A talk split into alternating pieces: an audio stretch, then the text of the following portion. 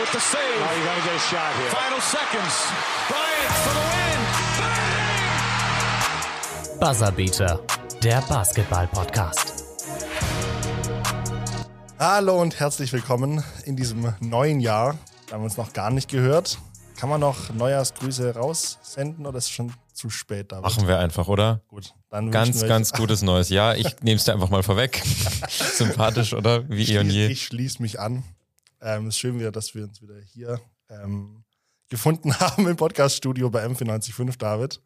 Finde ich Ist ja auch. nicht so, dass wir uns gar nie sehen, aber zumindest wieder hier in diesem Raum äh, zusammen aufnehmen. Ja, jetzt Freut haben wir auch ein bisschen mega. Weihnachtspause gehabt. Und jetzt Ja. freut euch hoffentlich auch wieder, uns zu hören. Und es ist ja auch ein bisschen was jetzt passiert in der letzten Zeit. Das müssen wir jetzt ein bisschen aufarbeiten. Und wir haben natürlich auch wieder Teamwork makes the dream work drin. Wir haben mal wieder ein Spiel drin. Ich glaube, es wird eine, eine ganz, ganz runde Sache, weil er jetzt doch auch dazu, das wisst ihr sicher, die Trade Deadline näher rückt. Und das ist ja auch ein bisschen was passiert ist. Das werden wir auch so ein bisschen thematisieren. Ähm, aber ja, was 10. ist, was 10. ist für, Februar, oder? 10. Februar ist, ist Trade Deadline, genau. Ja, aber was ist dir so am meisten so hängen geblieben, so aus den, aus den letzten Wochen? Irgendwas? Ich glaube, irgendwie erstmal ähm, 6. Januar war das. Das Jersey Retirement von Ja. Dirk. Ich Ja. glaube, das haben wir auch ähm, bei der Zone, die haben das übertragen mit Alex Vogel. Der Genau. ist natürlich schön kommentiert. Der ist jetzt hier auch bekannt bei den Leuten, war ja bei uns zu Gast. Ähm, war sonst noch irgendwas? Also das war für mich, würde ich auch sagen, so das, das Einschneidendste. Und ansonsten, ja gut, dass halt jetzt doch seit dem Dezember einfach die, die, die Corona-Fälle einfach größer geworden sind, sage ich jetzt mal. Also es gibt einfach immer mehr, mehr Spieler, die jetzt im Corona Health and Safety Protocol sind. Das ist schon Macht's Wahnsinn, wie das auch die Mannschaften so. halt beeinflusst. Das ist schon, schon heftig. Weil du halt nie weißt, wen du jetzt erwarten kannst. Ich glaube halt, auch für die ZuschauerInnen vor Ort muss es halt abgefuckt sein, weil du halt einfach nie weißt, ob jetzt heute wirklich auch LeBron spielt oder spielt AD oder spielt Kevin oder Ja, und es wechselt, genau, es wechselt irgendwie von, von Tag zu Tag. Man kann Ja. nie genau wissen, wie es weitergeht. Und mittlerweile spielen halt teilweise in den Mannschaften Spieler, die ich noch nie gehört habe. zehn Tagesverträge. Ja, und die so 20, 25 Minuten jetzt spielen. Also die wirklich auch wichtige Minuten spielen, weil einfach die Stars ausfallen und selbst die Rollenspieler teilweise und so viele Leute fehlen. Aber das, das haben, ja so. irgendwie, haben irgendwie alle Mannschaften jetzt halt diese Bürde irgendwie zu tragen und das irgendwie auszugleichen. Aber Aber es war ja so weit Ja. sogar, dass Jason Kidd äh, Dirk Nowitzki einen Vertrag angeboten hat aus Spaß. ja, gut, aber das war Könntest, könntest schon das Spaß, glaube ich. Könntest du das vorstellen? Nee, das wäre auch nicht gut für ihn. Also er ist jetzt, ich glaube, ist er, ich glaube 43 ist er jetzt, er wird 44, wenn ich mich nicht täusche. Das ist schon jetzt einfach ein Alter, wo man sagen muss, es wäre für ihn, vor allem mit seinen, mit seinen Verletzungsproblemen, die er hatte, nicht gut. Und er hat zur richtigen Zeit aufgehört und es war jetzt auch schon sein Retirement und jetzt aus dem Jersey Retirement dann nochmal für zehn Tage aufs Feld. Er würde auch den Neue Dallas Nummer dann. Mavericks nicht mehr, nicht mehr Darf er helfen. dann eine neue deswegen. Nummer, muss er dann eine neue Nummer tragen, wenn das Jersey retired ist? Oder darf Wird dann er so mit der noch? 42 dann spielen oder so. Nee. Also ist schon gut so, glaube ich, wie, wie, das, wie das alles gelaufen ist. Ja, und was noch hängen geblieben ist, und das ist eine tolle Überleitung, der Mega-Run von den Memphis Grizzlies. Das finde ich das heißeste Team gerade im Westen, wenn nicht sogar in der NBA. Ja, Für also mich. ich finde Also- tatsächlich die größere Überraschung, die, die es noch gibt, finde ich von den Teams her, sind die Cleveland Cavaliers. Hätte ich nie gedacht, Ja. dass die so weit vorne dabei sind, dass die jetzt wirklich so um Homecourt so ein bisschen sogar im Osten mitspielen, also so um die um den vierten Platz sogar im Osten. Hätte, glaube ich, gar keiner kommen sehen, aber auch bei den Memphis Grizzlies. Also wenn wir jetzt anschauen, letztes Jahr waren die noch, ich glaube, sie sind neun, nee, Achter sind sie geworden in der regulären Saison und sind dann halt übers Play-in-Tournament dann in die erste Runde eingezogen und sind halt da dann ausgeschieden äh, gegen die Utah Jazz. Aber dass die halt jetzt, nachdem sie letztes Jahr noch Achter waren, jetzt auf drei sind und halt ganz vorne mitspielen, das, Das hätte, war glaube ich, das keiner, keiner predicted. Play-in-Spiel gegen die Warriors. oder? Genau, da haben sie nach Das- Verlängerung gewonnen. Da haben wir damals so. Tipps abgegeben, auch wie das ausgehen wird. Und dann habe ich Safe die Warriors halt einfach im, in den Playoffs gesehen. Ja, und ich hatte, ich hatte, hatte ich, ich hatte dann Grizzlies genommen. ich hast die andere, Grizzlies genommen, ja. das andere wird nicht, nicht so Ja. wirklich Sinn ergeben, ja. Ja, fand ich spannend. Ähm, ich würde mal gerne anfangen, so einen kleinen Rückblick auf die Memphis Grizzlies, weil das ist das Team, was als letztes gegründet wurde in der NBA. Das heißt, ich glaube, es gab noch ein Team, was später gegründet wurde, aber die, ähm, die existierten schon mal. Ich weiß gerade nicht mehr, welches Team das war. Hm. Stark vorbereitet, Finn. Die Vancouver Grizzlies Nee, nee, nee, nee das, das war ja das Team dann, aber ich glaube, ähm, Anfang 2000 dann nochmal. Naja. Ähm, reichen wir alles nach. Stark vorbereitet. Ähm, genau, aber die Grizzlies wurden als Vancouver Grizzlies gegründet, ähm, Mhm. zusammen mit den Toronto Raptors. So, das war im Zuge der Expansion nach Kanada. 95 war das dann. Und 2001 haben sie dann entschieden, dass sie nach Memphis, Tennessee gehen. Den Namen haben sie behalten, was mega komisch ist, weil in Tennessee werden Grizzlybären einfach nur im Zoo gesehen. da denkst du dir so, okay. Andererseits Utah Jazz, ne? Jazz macht auch null Sinn in Utah. Ja. Die haben trotzdem den Namen auch behalten. Ähm, aber Grizzlies macht genauso wenig Sinn. Ähm, so einen kleinen Überblick. Also Tennessee, dass wir das so einordnen können, ist ähm, im Bible Belt. Das heißt, du bist so voll in diesem konservativen, evangelikalischen Bereich drin, in den Südstaaten. Dementsprechend kannst du dir auch vorstellen, wie es politisch so um die Orte bestellt ist. Also sehr republikanisch geprägt. Ähm, neun- in den 1960ern waren es war es ein Hauptpunkt ähm, von, den, ähm, von den Bürgerrechtsbewegungen. Also MLK, Martin Luther King, wurde dort ermordet, auch in Memphis. Ähm, 1968 war das dann. Das heißt, du kannst es schon so ein bisschen einordnen, weil ähm, das ein sehr rassistisch geprägter Ort war, Memphis. Ähm, und dementsprechend schon immer so die Tensions zwischen den, ähm, zwischen den Races ähm, einfach schon immer da war. Deswegen ähm, ist es ganz spannend, gerade bei Sportteams, die dann da in diesen Orten stattfinden, weil die ja meistens dann gerade geprägt sind NBA ähm, durch Afroamerikaner.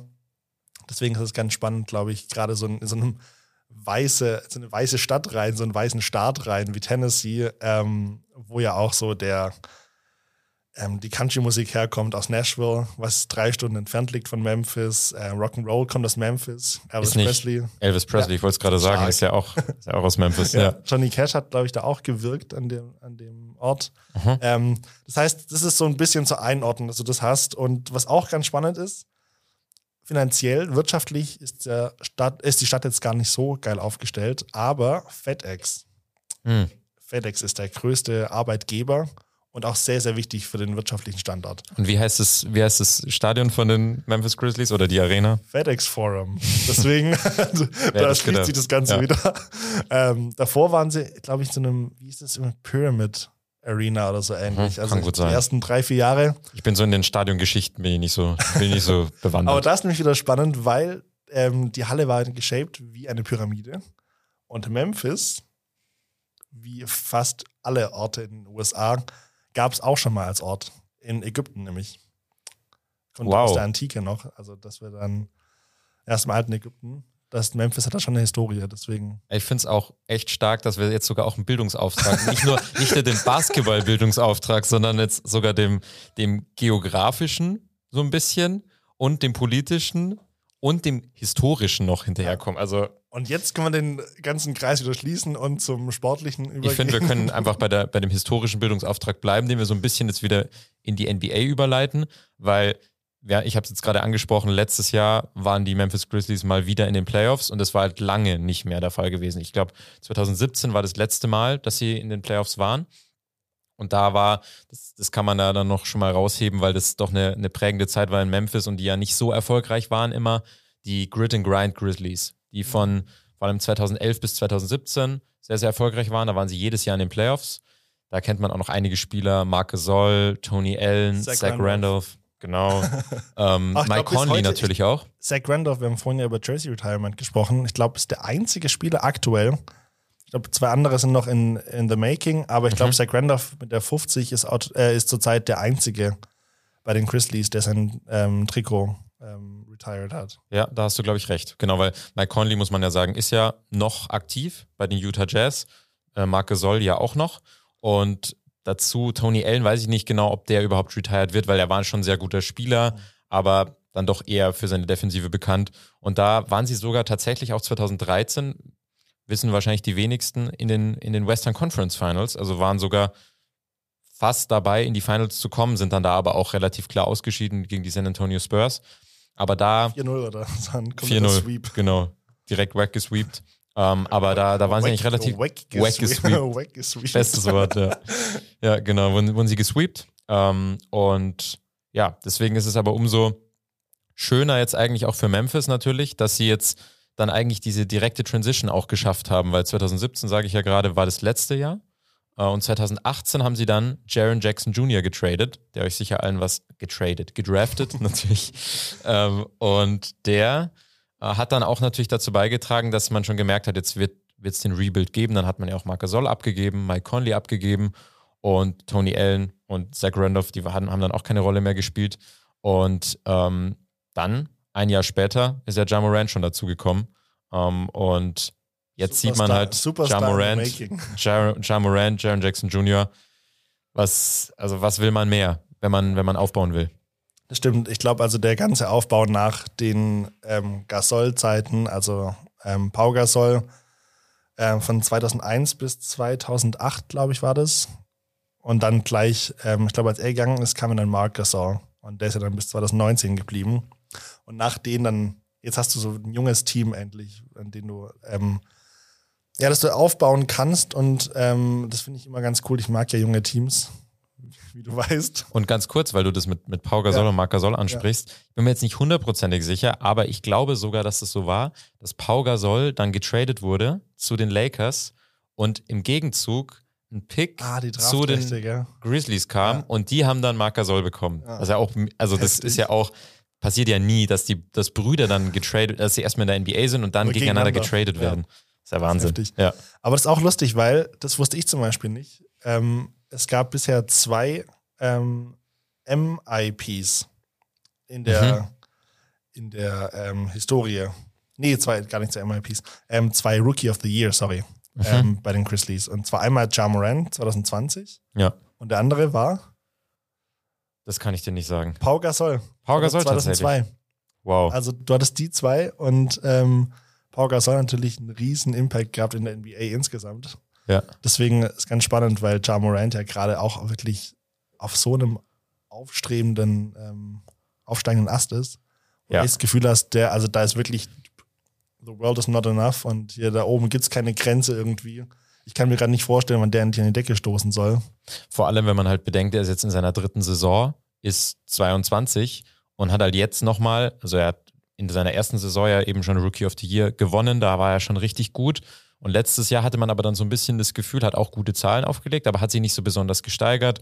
Weder bei Punkten, vor allem auch bei den Wurfquoten hat man so ein bisschen das Gefühl gehabt, der Wurf, der einfach immer noch so ein bisschen das Problem ist bei ihm, der nicht so, so super fällt, der, da hatte man nicht das Gefühl, dass da sich sowas verbessert hat, großartig und die, die Quoten auch stimmen. Hat er 30% Dreier getroffen und dieses Jahr nimmt er mehr Dreier sogar und wirft aber 36% im Schnitt. Heißt, da merkt man auch, es ist immer noch eher inkonstant. Er hat schon bessere Phasen mal und mal schlechtere. Er hat jetzt, glaube ich, über die letzten vier, fünf Spiele hat er, ich glaube, zwei von 16 Dreiern mal zwischendurch getroffen. Also hat dann wieder eine schlechte Phase gehabt. Aber jetzt letzte Nacht zum Beispiel auch wieder gut getroffen. Also es ist immer ein bisschen auf und ab bei ihm, aber man hat das Gefühl, es pendelt sich einfach besser ein. Und man merkt einfach, du sagst es ja auch gerade, du hast das Gefühl, da ist ein Superstar in the mhm. making. Und das ist wirklich so. Also wie er sich jetzt gesteigert hat von der zweiten Saison, jetzt macht er fast 25 Punkte ich glaube, sieben, knapp sieben Assists, sechs Rebounds, eben auch sehr gute Quoten, auch 48 Prozent aus dem Feld. Also da stimmt alles. MVP, sagen ja viele Conversation, muss man ihn jetzt auch ein bisschen mit reinnehmen, weil klar, bester Spieler seines Top drei, Teams. Top 3 für mich. Genau, und es ist ja auch dritten, er ist ja, sie sind ja auch Dritter. Ja. Heißt, er hat sogar auch den Erfolg des Teams, der auch immer mit reinspielt. Ja. Aber ich würde auch sagen, er ist schon erweitert drin. Aber wenn du jetzt schaust, du hast noch einen Kevin Durant, der jetzt klar ein paar Wochen ausfällt, aber der hat unglaublich abgeliefert und der hat halt einen extremen Impact auf sein Team. Dann hast du auch noch einen Joel Embiid, der jetzt einfach mal 50 aufgelegt hat letzte Nacht. Kann man auch mal dazu Jokic sagen. 49. Jokic 49, der glaube ich hat es schwer, aber so wenn du jetzt sagst Durant, Embiid, Janis, die glaube ich sind noch mal ein bisschen weiter vorne, wenn es darum geht. Aber MIP, also Most Improved Player, ich denke, da brauchen wir nicht mehr großartig drüber reden. Ich glaube, der wird's. Echt? Was ja. mit DeMar DeRozan? DeMar DeRozan hat eine Wahnsinnssaison. Der ist ja auch so ein bisschen in der erweiterten MVP-Konversation, würde ich sagen. Aber dadurch, dass, weißt du, es geht ja bei Most Improved Player so immer ein bisschen darum, um junge Spieler, die sich stark verbessern. Aber ist Julius zumindest Randle ist jetzt so. auch nicht mehr so jung ja. gewesen. Also, man könnte es, jetzt, man könnte es vielleicht auch DeMar DeRozan geben, ja. Ich finde, DeMar DeRozan war in den letzten Jahren, hat mir eben nicht mehr diesen aber hat er nicht mehr dieses Standing gehabt. Deswegen hat man nicht mehr viel erwartet. Auch bei den Bulls hat man nicht so viel erwartet, wie mhm. er gerade abliefert. Deswegen glaube ich einfach, was er jetzt ablie abliefert, ist schon. Hast recht. Also ich- könnte man also auch, könnte man auch sagen. MIP, man für mich ist MIP immer so ein Ding, Alter, das hätte ich bei dem jetzt gar nicht erwartet. Das muss die Reaktion sein, wo ich denke, ja, dann verdient das auch. Und das war so bei Julius Randle letztes Jahr, wo es aus dem Nichts kam, plötzlich, dass der so krank abging bei den Knicks. Und irgendwie bei DeMar Rosen. Aber ja, ich sehe Finde ich auch, hast du auch recht. Ähm, das ist vielleicht auch so ein bisschen falsch verankert. Du hast recht, es, geht ja auch nicht unbedingt um das Alter und wie der in den Jahren davor gespielt hat, sondern um das Improvement. Und da ist schon, DeMar DeRozan hat, so wie er in der Saison gespielt hat, wahrscheinlich noch nie gespielt, beziehungsweise selten auf dem Niveau auf jeden Fall. Ähm, und bei ihm muss man halt so ein bisschen dazu sagen, da wird es wichtig für ihn auch, wie wird er dann in den Playoffs auch agieren. Aber ich finde, bei Ja Morant trifft es halt genauso zu, was du sagst. Ich hätte auch nicht erwartet, dass der so einen Sprung macht. Dass er vor allem insgesamt jetzt mit seinem Team so, so drin ist, so mit dabei ist, dass sie Dritter sind, hätte ich gar nicht erwartet. Aber es, wir müssen ja auch sagen, es liegt ja nicht nur an Ja Morant. Aber also, ganz kurz. wir haben schon Sorry, noch andere auch, die wir Der erwähnen schlechteste müssen. Wortwitz überhaupt, aber er hat einen Sprung gemacht. Ähm, und zwar, wenn ich jetzt an einen Sprung denke, den er gemacht hat, Anfang Januar, dann sein Block. Ja, ja, gegen Der die Lakers, Block. meinst du den? Was für ein heftiger Block war das einfach gegen die Lakers. Mit beiden Händen und vor allem, bei ihm finde ich so. Er hat ihn auch fast gefangen im Prinzip schon. Ja, er hat ihn wirklich gefangen. Ja. Und wenn du dir anschaust, was, was hat der für eine Sprungkraft bitte? Das kann nicht sein. Das ist Wie heftig, springt so der? akrobatisch, der Junge. Ja, und der ist 1,90, weißt du? Und der, wenn der dankt, der hat ja, es gibt, gab ja, ich glaube, letztes oder vorletztes Jahr gab es ja diesen Dankversuch, wo er, ich glaube, über Rudy Gobert stopfen wollte. Und er hat einfach in den Ring reinschauen können. So. Ja. Da weißt du schon mal, 1,90 Point Guard, der in den Ring rein. Wie hoch springt der bitte? Also, das ist unfassbar. Ja. Aber was mir auch noch aufgefallen ist, wo wir vorhin über die Serie gesprochen haben, ähm, die hatten ja Anfang Dezember, ich glaube am 2. Dezember war das gleich das krasse Spiel gegen OKC, wo sie mit 152 zu 79 gewonnen haben. Das war bis dato ist es der höchste Sieg in der NBA-Geschichte, also mit der größten Differenz. Das waren Wow. 73 Punkte Differenz. Ja. Also, wenn du einfach mal kurz so ein anderes Team vermöbelst. Ja, da war, das war, ich Kaum weiß auch nicht mehr genau. OKC ist ja auch gerade im Rebuild. Klar, aber trotzdem. Trotzdem, also aber da weiß ich auch noch, dass danach auch bei Oklahoma, was man gehört hat, da war, da hat richtig der Busch gebrannt. Weil, also so kannst du nicht auftreten. Du kannst dich mit, weißt du, die haben fast doppelt so viele Punkte gemacht. Ja. So, das Das geht einfach nicht. Das geht wirklich nicht. übel. Ja, ähm, aber wenn wir, wenn wir bei Ja Morant bleiben, dann müssen wir es ja auch, wir haben jetzt schon ein bisschen drüber gesprochen, was ich so besonders bei ihm finde, ist einfach, dass er, er vereint, finde ich, so ein bisschen was von, oder hat ein bisschen was von, von Westbrook und Rose. Also Russell Westbrook, Derrick Rose, Derrick Rose ist ja ist auch einer meiner Lieblingsspieler und Russell Westbrook eher nicht so, weil der einfach teilweise Entscheidungen trifft, wo man sich sagt, auch jetzt gerade aktuell, Das- sehr umstritten. Ja. Manche, die einen, glaube ich, lieben ihn, die anderen hassen Ist, ihn. einer Deswegen ist es immer, glaub, ist immer ist so ein bisschen Kandidat, schwierig ja. bei, bei, bei Westbrook. Aber was die drei einfach vereint, ist, dass sie einfach extrem athletisch und explosiv sind und diese, also extrem schnell sind natürlich beim Korb, aber dann auch noch diese Highlights immer produzieren. So unfassbar spektakulär abschließen. Bei Layups, bei Dunks. Und das war bei Derrick Rose, ihm ist es ja so ein bisschen zum Verhängnis geworden, dass er dann diese Verletzungsproblematiken auch hatte. Aber bei Ja Morant ist es auch so ein bisschen in der Diskussion, da sehe ich es tatsächlich auch nicht so gefährlich. Manchmal hat man schon das Gefühl, dass er noch nicht so sinnvolle Entscheidungen trifft, aber das ist dann weniger, dass er irgendwie das, dass er einfach in Leute total blind reinrennt. Das macht er schon auch mal, aber man hat das Gefühl, das ist schon balanciert. Er muss trotzdem nur, so gut er alles jetzt auch macht, so gut er auch die Offensive dirigiert und da auch ein- eine gute Balance hat mit seinen Floatern, mit Dunks, mit seinen Layups, jetzt auch mit seinem Wurf, den er jetzt auch immer mehr, mehr trifft, vor allem seinen Dreier, ähm, dass er da ruhiger bleibt und teilweise auch in den, in den wichtigen in den wichtigen Situationen auch die richtigen Entscheidungen trifft, weil da merkt man aber dann teilweise schon noch, gut, er ist halt erst 22, ist auch ein Entwicklungsschritt, den er halt gehen muss. Aber dazu, was ja auch krass ist, Jaron Jackson Jr., habe ich ja gesagt, ist ja vor ihm gedraftet worden. Wer denkst du ist älter? Jaron Jackson Jr. oder Ja Morant? Wenn du es so formulierst, würde ich jetzt sagen. Ja Morant ist tatsächlich älter um einen Monat als Jaron Jackson Jr. Das sind beide einfach 22. Hätte ich nicht gedacht, dass Jaron Jackson Jr., der ist jetzt auch schon fast vier Jahre in der NBA. Ja. Ähm, aber die beiden als, als Duo, ich glaube, die, die werden noch viel Spaß machen, weil bei Jaron Jackson Jr. halt einfach das Problem auch ist, das muss man halt mal abwarten, wie der weitermachen kann, was, was Verletzungen angeht. Das ist so ein bisschen Glaubst sein du- Problem ja noch. Da fehlt dann noch so ein Dritter. Glaubst du, da fehlt noch ein Dritter, um dann wirklich auch Contender zu sein in den Playoffs? Ähm, dass man in den Playoffs auch was reißen kann, weil das sind ja im Prinzip würde ich jetzt schon sagen, die zwei Stars, Jaron Jackson Jr. und Ja Morant. Ich glaube tatsächlich, man kann es noch nicht so genau sagen, weil es davon abhängt, wie die beiden sich entwickeln. Mhm. Und wie auch sich das Team drumherum entwickelt, weil man doch ein sehr junges Team hat. Man hat ja auch noch einen Desmond Bain zum Beispiel, der schon ein bisschen älter ist. Der ist tatsächlich der älteste von den dreien, obwohl er letztes Jahr gedraftet wurde, weil er halt lange am College war. Der aber, glaube ich, auch sich noch, noch verbessern kann. Der ist jetzt auch erst in seiner zweiten Saison. Ähm, und bei Jaron Jackson Jr., weil du es jetzt auch ansprichst, ob man noch jemanden braucht, ich glaube, das ist der Spieler, der auch einfach noch einen riesigen Schritt gehen kann. Weil wenn du den siehst, auch jetzt, ich habe gestern noch ein bisschen gesehen, Milwaukee Bucks gegen Memphis Grizzlies, da haben sie ja verloren, die Grizzlies. Aber wie gut der defensiv auch ist, ist wirklich atemberaubend. Also der hat Janis verteidigt, eins gegen eins. Erste Aktion im Spiel blockt er einfach Janis weg so. Also der ist 2,11 Meter elf groß, aber bewegt sich so, so schnell für seine Größe und hat dazu noch ein gutes Händchen. Die Saison trifft er jetzt noch nicht so gut, wo man eben auch dazu sagen muss, das meinte ich mit der Verletzung, hat sich halt, ich glaube, 2000, August 2020 hat er sich einen Meniskus gerissen mhm. und ist halt dann ein Jahr ausgefallen. So. Das heißt, er hat halt letztes Jahr elf Spiele gemacht. Heißt, es ist natürlich dann auch schwierig so. Ähm, dann auch erstmal nach einem Jahr wieder NBA zu spielen und er macht, er macht jetzt schon wieder seine 16 Punkte, aber hat einfach noch keine guten Wurfquoten. Das, das muss alles erst wieder werden. Vor allem sein Dreier, der auch, der ihn auch so gefährlich macht und vor allem auch für die Grizzlies so wichtig ist, dass sie halt auch den, den ähm, Platz auch nutzen können und, und auch mal äh, Pick and Pop spielen können mit, mit Jaron Jackson Jr.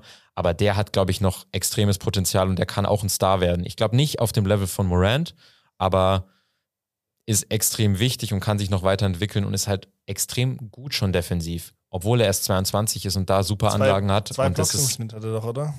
Ja, ja, der ist halt mit Steven Adams so der, der defensive Anker. Ja. Und das darf man echt nicht unterschätzen. Und dazu kann er sich aber offensiv auch noch weiterentwickeln. Und ich glaube, deswegen zu der Ausgangsfrage, jetzt habe ich ewig ausgeholt, Ja Morant, Jaron Jackson Jr. und auch das, das Team drumherum. Die sind alle, es gibt schon ein paar Ältere mit drin, mit Steven Adams natürlich, der schon ein bisschen älter ist, aber der auch erst 28 ist. Ich denke bei Steven Adams immer, ja, der, ist, der ist Mitte 30, Safe, ja. der ist einfach 28, gefühlt seit zehn Jahren. Ähm, aber äh, ich glaube, das Team, das kann noch richtig Spaß machen ähm, und kann, kann noch äh, richtig gut werden. Ähm, das, ohne dass man noch großartige Additionen tatsächlich dazu holt. Vielleicht den einen oder anderen Rollenspieler. Mhm. Und wenn jetzt sich die beiden nicht so weiterentwickeln, dann muss man sehen, aber Morant ist ja eh schon auf einem Wahnsinnslevel und Jackson Jr. kann sich, glaube ich, auch nochmal echt steigern. Aber was, wie siehst du es denn? Ja, was ich so spannend finde, insgesamt in der Offense, also wie ich das jetzt sehe, ich weiß nicht, ich man sagt ja immer so irgendwie so, Teams, die irgendwie was reißen, dann meistens so drei Stars. Also du hast dann bei den Bucks, du hast dann Chris Middleton, True Holiday und Janis. Ansonsten ist auch immer so, man redet immer von diesen Big Three und so. Ähm, aber ich weiß nicht, also gerade bei den Suns hat man es auch gesehen, du musst nicht von Anfang an die Stars haben. Manchmal entwickeln die sich auch zu Stars. Also, wo man auch jetzt dann nicht von Anfang an gesagt hat, irgendwie, ich weiß nicht, bei Aiton oder so, der hat sich dann auch wirklich ganz schnell, wirklich ganz, ganz rasant entwickelt, auch ähm, zu einem Star hin. Deswegen weiß ich nicht, ob das jetzt, ob man jemanden dazu holen muss oder ob man einfach denen, die schon da sind, die Zeit geben muss und dann kommt es schon noch, dann reichen die sogar irgendwann aus wäre jetzt mein, meine Idee oder so dahinter. Ja, ich glaube, man muss es einfach mal abwarten, dass man, wir haben es ja gesagt, der Rebuild hat ja eigentlich quasi erst mit Jaron Jackson Jr. begonnen und oft ist es ja so, dass, dass sowas extrem lange dauert. Und jetzt ist eh bei den Memphis Grizzlies schon jetzt so ein gutes Team da, dass man wahrscheinlich äh, Heimvorteil sogar in den Playoffs haben wird. Und das ist schon, das ist schon Wahnsinn. Aber ich finde, wir müssen noch, wir haben jetzt über Jaron Jackson Jr. viel gesprochen, wir haben über Jamorant viel gesprochen. Was ist denn für dich so dahinter?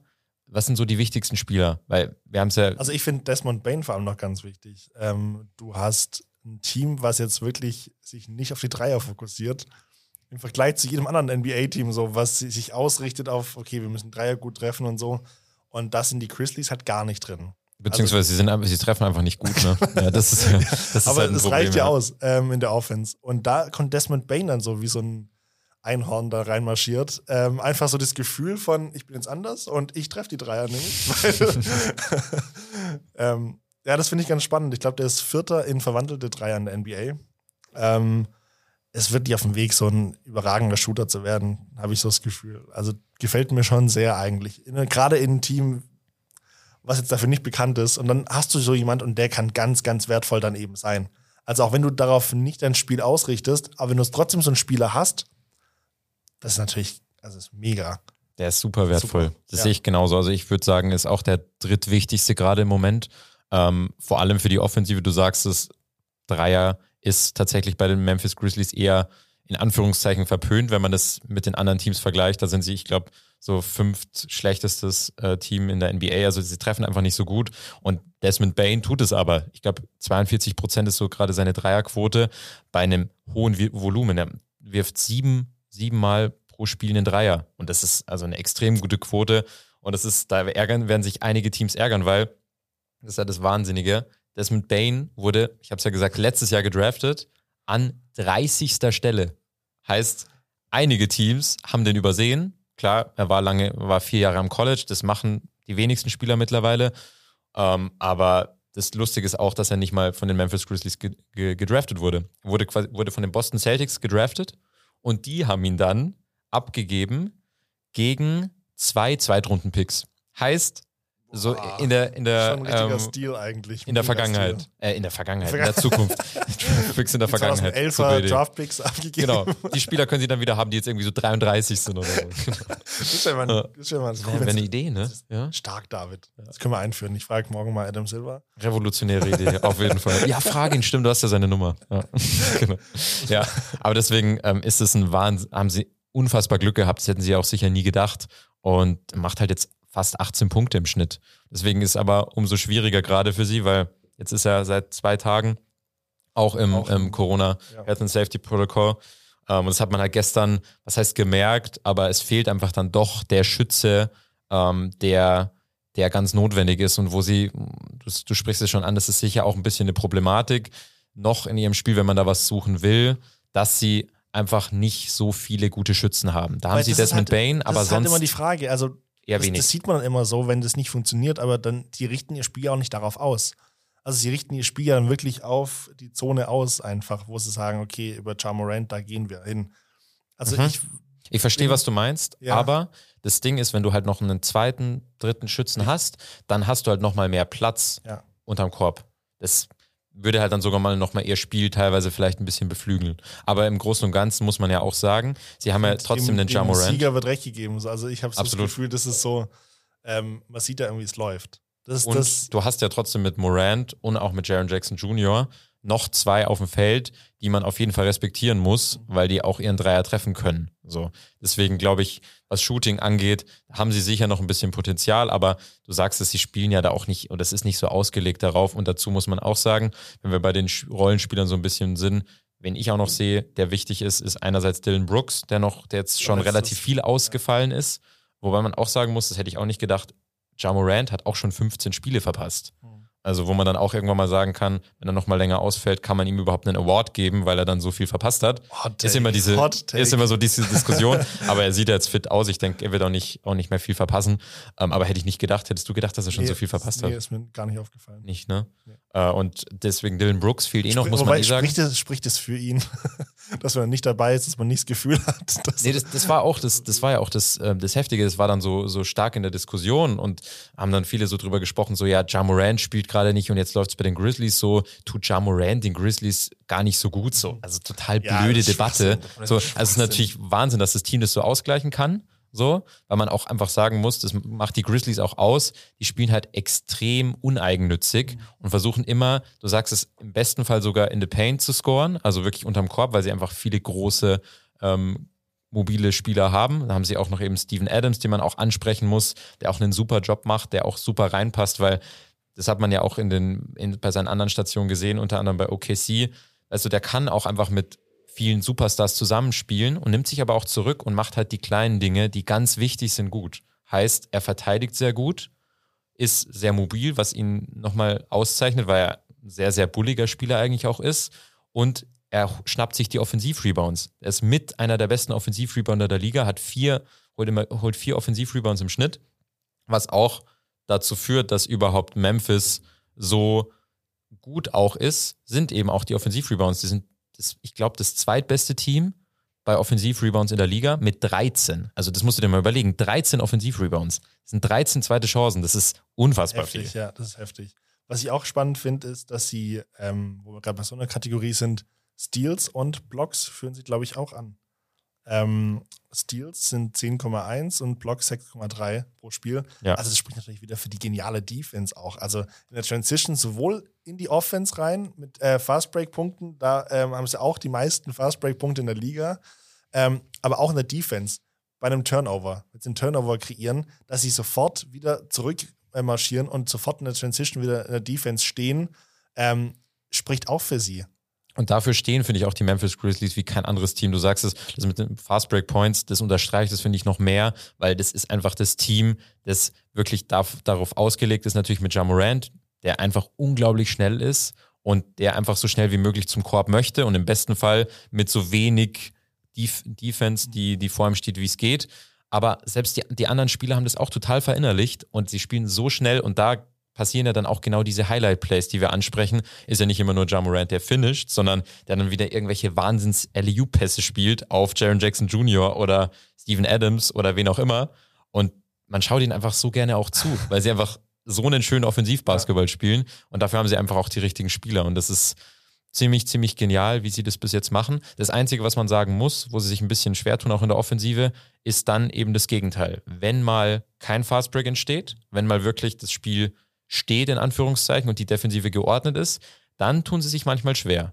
Dann haben sie trotzdem immer noch ihre, ihre Plays, die sie laufen, heißt es meistens dann doch über, wenn jetzt die Starter auf dem Feld sind, über Ja Morant und Steven Adams, dass Steven Adams einen hohen Pick stellt. Und gut, wenn Steven Adams einen Pick stellt, da kommt erstmal keiner vorbei. Der, der ist halt einfach nicht ein Strich in der Landschaft, sagen wir es mal so. Schon ein Viech. Ja, oder, das ist aber das Interessante, entweder Jamorant geht halt dann an dem Pick vorbei und schließt mit Floater ab oder kickt raus ähm, oder nimmt einen Mitteldistanzwurf oder wie auch immer und hat dann eben das Mismatch gegen ähm, im besten Fall den Bigman der Gegner, weil Steven Adams halt mal wieder im Weg stand.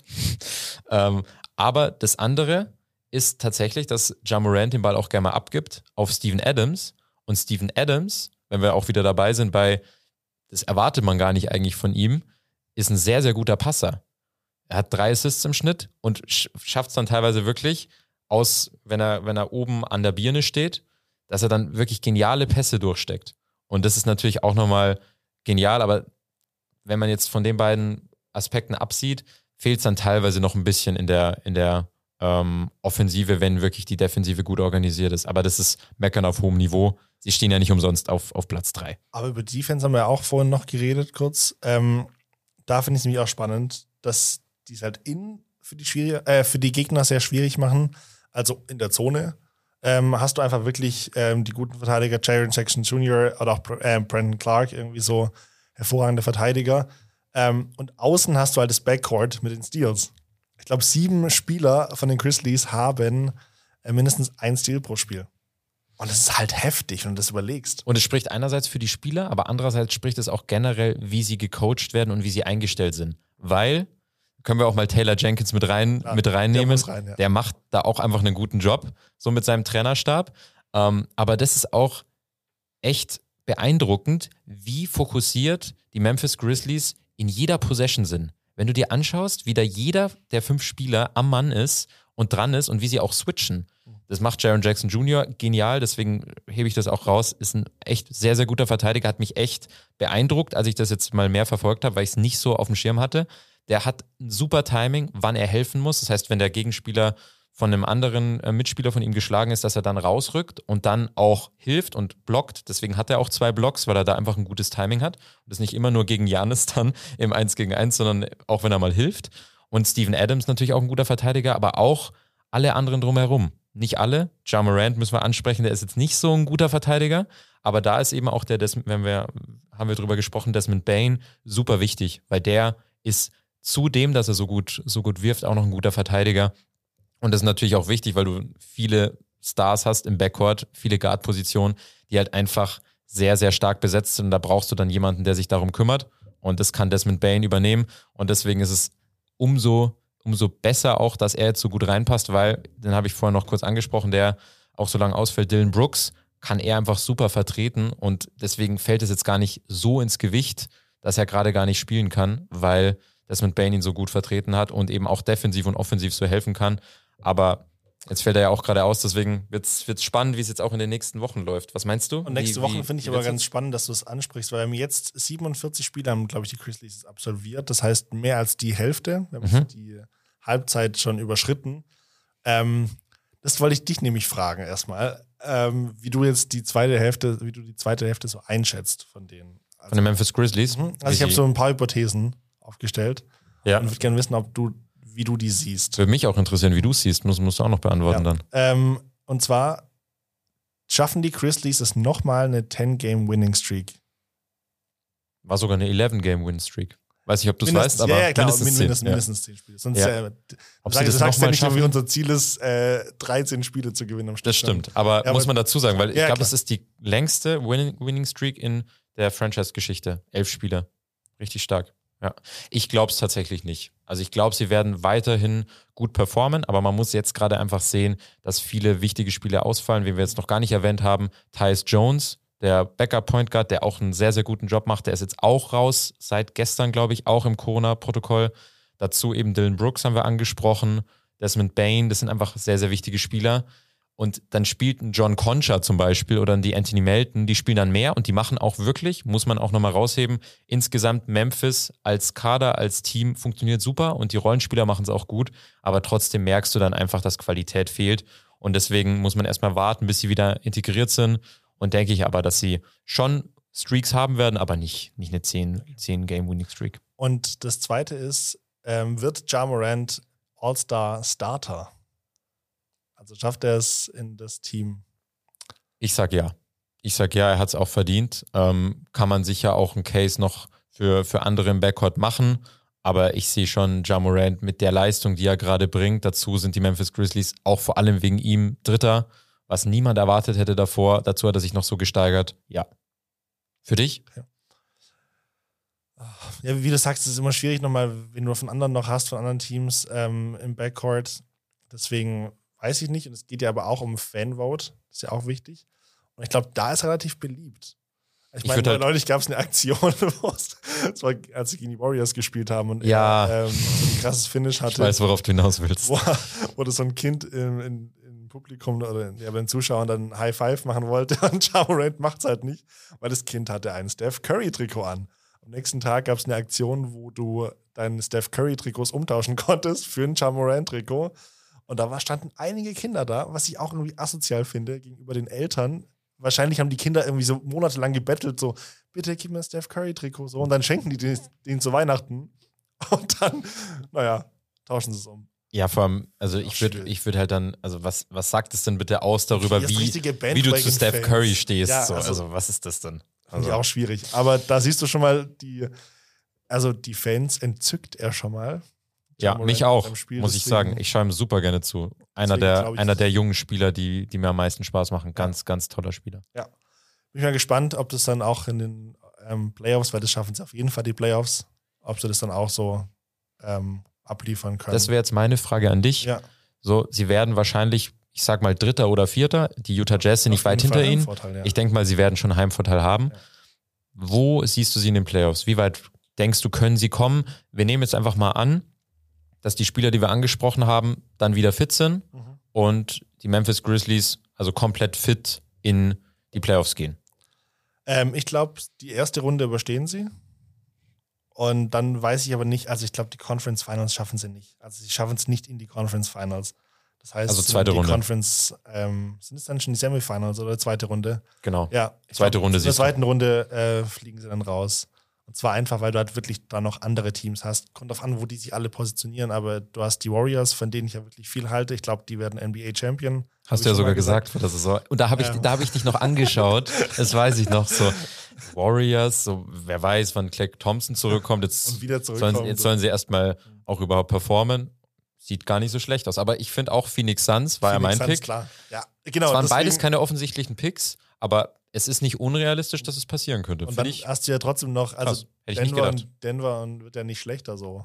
Und Utah und ähm, weiß ich nicht. Also immer mal wieder gut. Ich meine, Utah hat letztes Jahr auch 4-1 gewonnen gegen, ähm, Ja. die Grizzlies. Denver, glaube ich, wird es schwer haben, weil Denver die, weil die halt haben, Jokic haben und danach ist gefühlt nichts Genau, mehr. aber da weißt du Aber- auch immer nicht, es geht ja Playoffs, ja nochmal so ein Ding, wenn du Erfahrung hast und so, dann hilft das eigentlich immer ganz gut. Deswegen, Muss man auch sagen, sorry, bei Denver, die haben auch einfach Verletzungssorgen. Jamal Murray fehlt halt ewig schon. Deswegen wird, wird schwierig für die. Aber allgemein zu, zu den äh, Memphis Grizzlies kann ich auch nur das aber Lakers unterstreichen, was schon, du sagst. schon mal keine Gefahr sein. Das, Lakers ja, sind schon mal keine wobei, Gefahr, wenn die weiterkommen sollten, Mhm. also ich glaube tatsächlich das Gleiche, wie du sagst, ähm, Memphis Grizzlies werden in der zweiten Runde nicht weit, also nicht weiter als die zweite Runde kommen, weil dann kommt irgendwann mal auch das Thema Erfahrung ins Spiel, muss man auch einfach sagen. Klar, Phoenix Suns waren so ein bisschen eine Ausnahme, die hatten auch nicht so viel Playoff-Erfahrung, aber die hatten halt Chris Paul. Also den so, der hat halt schon überhaupt, alles ja. gesehen. Ja. So.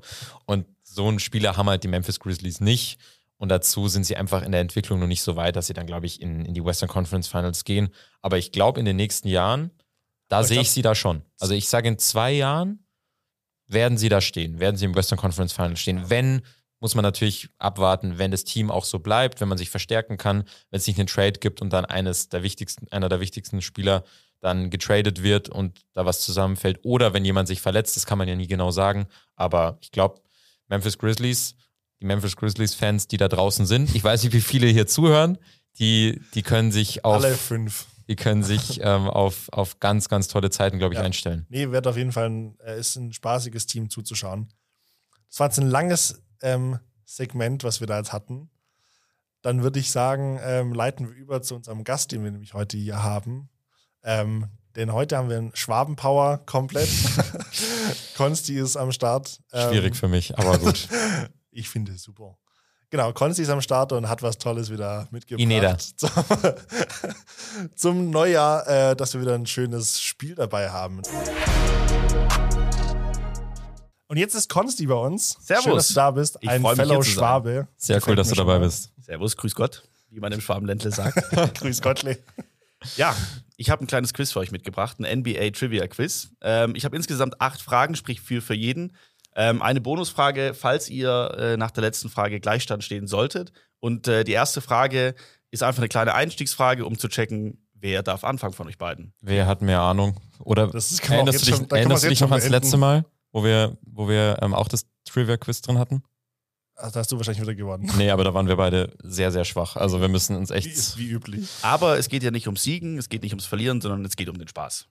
Das ist richtig. Sag das mal, David. Aber, wir müssen, aber ich will trotzdem gewinnen. Also Ja, competitive sind wir schon. seid ihr denn bereit für die erste äh, Folge? Frage. Ja. Sehr schön. Absolut. Wahrscheinlich Folge. Auf jeden Fall. Heute, vor 130 Jahren, fand ja das erste Basketballspiel statt, das erste offizielle Spiel. Wie viele Spieler auf dem Feld pro Team waren im ersten offiziellen Basketballspiel erlaubt? Ist eine Schätzfrage. Also die man einsetzen konnte, quasi nicht die am Anfang auf dem Feld waren. Am Anfang auf dem Feld. Wie viel Ah, okay. durften da Also keine gleichzeitig? Starting Five, sondern eine Starting. Pass auf, ich, ich fange an. Starting Seven. Starting Seven. Ich sag Starting Eight. In dem Fall äh, darf David zuerst, es waren neun Spieler pro Team Uh. auf dem Feld erlaubt. Stell das mal Aber- vor. aber nicht 18 schlecht. Leute auf dem Court. Ja, vor dem. war- Also, wie hat das funktioniert? Ich kann euch aber beruhigen, damals waren die Regeln noch ein bisschen anders, weil im ersten Basketballspiel war nur Wurf und Pass erlaubt, Dribbeln war verboten. Ah, Deswegen- okay. Ah, krass. Wie heißt Also die standen das? alle Das gibt's irgendwo immer rum noch. und haben dann, Ja. haben dann geworfen. Genau. Das hat man, glaube ich, in Ja. der Schule auch häufig gespielt, sowas. Genau, es So wurde so auch äh, an der Basketball- Highschool entworfen. Ja, College. Fast. Ja, und das war ja auch so ein, so ein Körbchen. Also es war ja nicht wirklich ein Korb, wie man es jetzt kennt, sondern Nein, es war nein, irgendwie so ein, Das war ja ein Eimer 1800, gefühlt. Das war- 1892, also es ist ja schon eine Weile her. Ja. Hat sich ein bisschen was verändert. Bist du bereit für die erste Frage? Ich warte nur darauf. Welches Team hält den Rekord für die längste Siegesserie in der Geschichte der NBA? Sind es A, die LA Lakers, B, Miami Heat, C, Dallas Mavericks oder D, die New York Knicks? Die längste Siegesserie in der Geschichte der NBA. Ja. Boah. Okay. Ich habe gehofft, dass ich mich an irgendwas erinnern kann, weil ich weiß, dass zwei, drei Teams es in den letzten Jahren mal geschafft haben, die längste aufzustellen, aber halt nur für ihre Franchise. Die Lakers, die Knicks, was hattest du noch? Mavericks und die Heats. Dann nehme ich die Lakers, weil sie einfach eine sehr, sehr erfolgreiche Franchise sind und ich es mir vorstellen könnte, dass sie es aufgestellt haben. Tatsächlich haben die LA Lakers im Jahr 71, 72 33 Spiele hintereinander gewonnen Yes. und halten damit den Rekord für die längste Siegesserie. Punkt für dich, sehr stark. Mit Aber Jerry glaub, West die- und Elgin Baylor. Aber ich glaube, die Warriors waren Sehr auch mal stark. nämlich auf dem Weg dahin, so vor ein paar Jahren. Da waren sie so in die Richtung. Irgendwer war mal nah 20 und dran. so ich dachte ja. auch, ja. Ja. Aber sie haben es nicht geschafft. Haben es nicht geschafft. 1-0. Ich wollte es nochmal sagen. Finn, wir reden rüber zu dir. Wer ist der jüngste Spieler, der die 10.000 Punkte geworfen hat? War das A. Michael Jordan, B. Dwayne Wade, C. Dirk Nowitzki oder D. LeBron James? Ich würde tatsächlich sagen, weil LeBron auch früher angefangen hat als Michael Jordan in der NBA, deswegen würde ich tatsächlich sagen LeBron James. Und es geht für euch beide richtig gut los. Mit 23 Oh. Jahren ist er der erste oder der jüngste Spieler, der die 10.000 Punkte geworfen hat. 1-1, ja. Wir kommen hier wahnsinnig gut Ich voran. finde schön, wie du das, du, du moderierst das gerade wie im Stadion. Ja. Ich bin Unser angehender Kommentator. Haching FM bitte einschalten. David, nächste Frage für dich. Welcher Spieler war der erste, der sowohl im Scoring als auch bei den Steals der beste in der gleichen Saison war?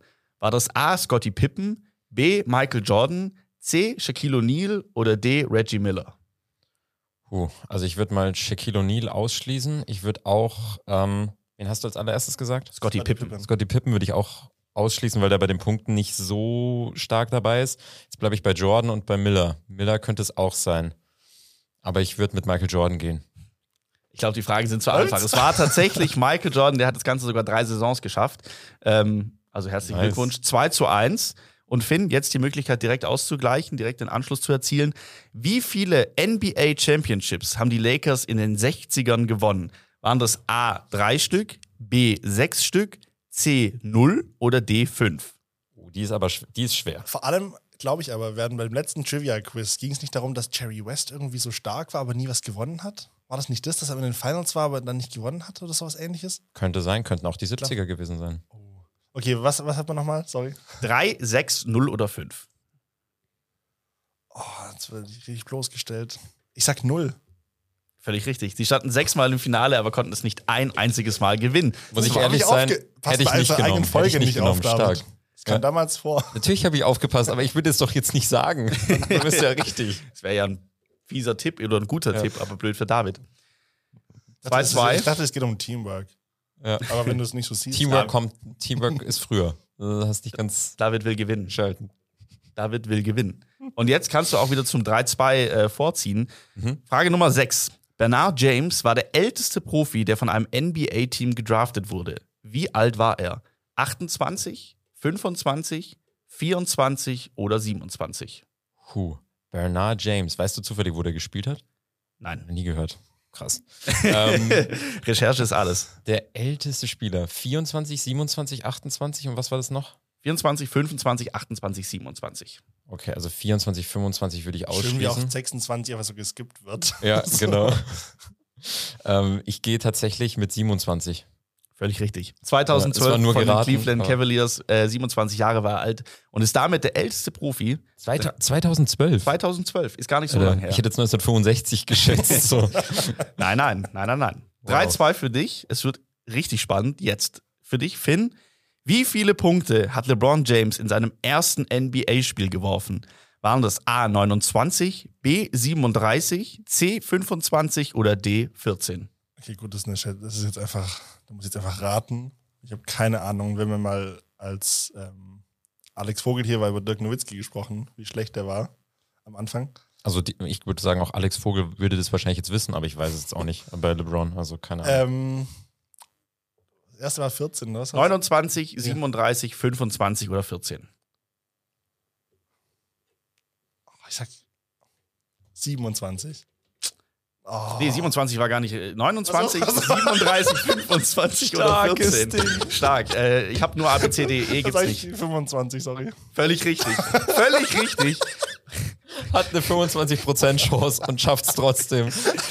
Äh, Nicht mal das, die ist- Wahrscheinlichkeit ist, zu schaffen. Es ist unglaublich. Dass Ähm, du auch noch so Glück hast, dass du dann noch. Ah, nicht hoch auf die 29, runter auf die 25. Und interessanterweise hat er damals auch den Rekord gebrochen für die Most Points bei Prep to Pro Player. Also er hat damals schon richtig gut Gas gegeben. Stark. 3-3 Was Ausgleich. auch immer das heißt. Ich dachte, du bist hier der Experte. Das ist hier drüben. Prep Ja. to Pro Player. Ja, kann man mal googeln. Achte man. Frage, 3-3. Letzte Frage für dich, David.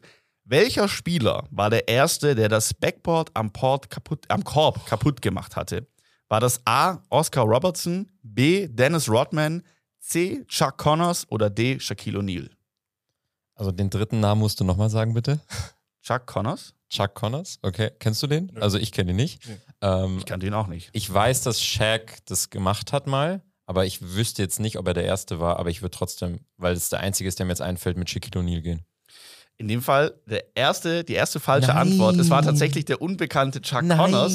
ich dachte Aber interessanterweise hat er es nicht im Spiel, sondern einfach bei der Vorbereitung fürs Spiel. Er hat den Ball einfach geworfen und der Korb war nicht richtig befestigt, deswegen ist er kaputt gegangen. Ja, Nicht wenn du das nicht mal beim dazu Dank gesagt hättest, so. hätte ich es natürlich gewusst. Ach ja. Nicht mal beim Dank, sondern einfach Nein, nein, vom, ist einfach- vom Wurf. Da hat Nein, irgendeiner eine Schraube vergessen und zack ist das Krass. Ding kaputt gegangen. Aber er war offiziell der Erste. Aber da gibt es auch noch eine tolle Regel dazu, aber die hat man mal drin. Für Rules for Fools kommt es noch irgendwann, dieses Breaking the Backboard, weil es tatsächlich in den Regeln noch drin steht, dass Ja. es äh, dann ähm, eine Strafe gibt dafür, wenn du das machst. Stay tuned, wird kommen. So, Finn, die allerletzte Frage. Es steht 3-3. Du hast jetzt kann die ich gewinnen, Chance, ne? den Jackpot zu knacken. Die letzte Frage. Go win. Welches Go. Stück der Ausrüstung von Stephen Curry wurde 2016 bei einer Auktion für 3.190 Dollar versteigert? War das A, sein Mundschutz, B, seine Schuhsohlen, C, seine Socken oder D, sein Stirnband? Also er ist bekannt für das, dass er auf seinem Mundschutz rumkaut, wenn er auch seine Freiwürfe macht. Also Mundschutz ist schon krass, aber ich weiß nicht, ob das jemand ersteigern will. Würdest du einen Mundschutz ersteigern? Ich würde es nicht machen, nee. Ganz ehrlich, nee. Also für, für wie viel? 3.190 Dollar. Vor allem, was machst du mit dem? Nee. Und du kannst ja auch nicht mal wissen, also man sieht ja da nicht, das ist ja nicht ersichtlich, seine- dass es von ihm Doch ist. seine Bite Marks. Das siehst du. aber trotzdem. Im Vergleich zu den anderen Sachen sieht man es da tatsächlich. ähm, was war, es war irgendwas mit Schuhsohle noch, ne? Su- Schuhsohle, Socken oder Stirnband? Ähm, ich sag Socken. Und in dem Fall kommt die Bonusfrage ins Spiel, denn das war tatsächlich sein Mundschutz. Ja, ich wusste es, Es war tatsächlich auch, tatsächlich aber ich habe natürlich versucht, mich so ein bisschen bedeckt zu halten. Ich Das- habe mir fast gewusst, dass du Wann das war das? Weißt du das? 2016. 2016. Ja. Echt so lange schon her. Ich dachte, es wäre erst Aber da war auf, nicht so dem- lange her auf, dem gewesen. richtigen, auf dem richtigen Weg eigentlich. Okay. So, äh, das heißt äh, 3-3 Bonusfrage. Ähm, wie sollen wir es jetzt machen? Habt ihr einen Buzzer? Wie, Nein. Soll ich das selber? Soll ich Wir das rufen- wir selber machen es mit reinrufen, oder? Reinrufen? Ja. theoretisch. Okay, ähm, ich habe prinzipiell vier Antwortmöglichkeiten. Ich weiß aber aus, äh, aus sicherer Quelle, dass ihr die Antwort wahrscheinlich wisst. Deswegen werde ich erstmal keine Antwortmöglichkeiten vorlesen und ihr brüllt es einfach rein. Wollen wir es nur so machen, dass er die Frage auf jeden Fall ganz vorliest? Weil sonst ist halt kacke, wenn man so nach fünf Wörtern einfach reinruft so Ja. und man weiß, Okay. machen wir so, oder? Also die ersten fünf Worte wär, wären, welcher NBA-Profi wurde als? Ah ja, klar. Vielleicht Super. weiß es einer schon, noch keiner? Okay. Willst du reinrufen? Okay. Eishockeyspieler geschafft. Passt auf. Welcher NBA-Profi wurde als allererster positiv auf das Coronavirus getestet? Ich weiß es. äh, Rudy Gobert. Richtig. Stark. In dem Fall herzlichen Glückwunsch, Finn. 4 zu 3. Glückwunsch, wirklich gut. Dankeschön. Sehr schön. Wenn, wenn wir es hier gerade im Studio sehen würde, alle Leute springen hoch, Standing Ovation, Wahnsinn. Leute Wahnsinn. klatschen Beifall. Mich haut's gleich vom Stuhl. Vorragend. Ich bin wirklich. So, freut mich. So können wir ins neue Jahr starten. Auf jeden Fall. Gefällt Ich mir gönn's dir auch, weißt du, wenn man so oft schon gewonnen hat, dann ist auch mal okay, dann gönnt man es auch mal dem anderen. Wie beim FC Bayern. Das wird ja auch irgendwann Sammelt langweilig. die Sympathiepunkte hier drin. Ne? Vielen Dank, Konzi, dass du da warst. Sehr Richtig gerne, dass ich da gut, sein ja. durfte. Danke Hat mich dir. sehr gefreut. Und von mir aus gerne bis zum nächsten Mal. Go Schwabenpower. Auf jeden Fall. 4 zu 3, knapper ging's auch nicht mehr, oder? Also der stark am Ende. Ja. Stark. Also ich war noch, war noch drin und war noch am überlegen, wer war's. Aber Rudy Gobert ist eine halbe Sekunde gefühlt, nachdem du es gesagt hast, natürlich. Aber Ich fand's auch schön, wie Jetzt im Endeffekt noch mal ein bisschen hat, so. Es geht um den Spaß, aber ich merk's dir an, es geht dir nicht um den Spaß. ich habe es ja auch gesagt, ich bin, also es geht mir um den Spaß, aber es muss auch competitive sein. Das ist ganz wichtig. Ja, die nächste Monopoly-Runde mit dir wird wieder geil. Ja, Monopoly einfach bestes Spiel, auf jeden Fall. Okay. Was haben wir noch als nächstes als Überleitung? Wir müssen jetzt noch über, wir haben es vorhin angesprochen, die Trade Deadline reden, weil die immer näher rückt, 10.2. Und es ist schon ein bisschen was ja auch passiert. Cam Reddish ist jetzt mittlerweile ein New York Knickerbocker, kann man mal schön sagen. Ähm, wo man auch, was, was sagst du zu dem, zu der Handlung? Das ist ja auch ein bisschen, fand's- bisschen verwirrend gewesen, oder? Also was wollen die Atlanta Hawks damit? Genau, bezwecken? also ich fand's für die Knicks fand ich's gut, Auf jeden Fall. weil also dort hatte jetzt auch wieder seinen ehemaligen Teamkollegen ähm, RJ Barrett? RJ Barrett. Ja. Wo waren die Genau. zusammen? Duke? Duke, genau. Deswegen, also ich glaube, die beiden freut's schon mal mega und ah, ich weiß nicht, was du mit Kevin Knox willst. Genau, also haben sie jetzt zum, oder sollte so verkauft werden, sodass sie die noch entwickeln wollen, Mhm. aber sehe ich jetzt bei Aber Kevin ich meine, Knox ehrlich gesagt ich halt, nicht mehr. dass Cam Reddish da war, dass sie den entwickeln wollen. Das Ja, ich halt.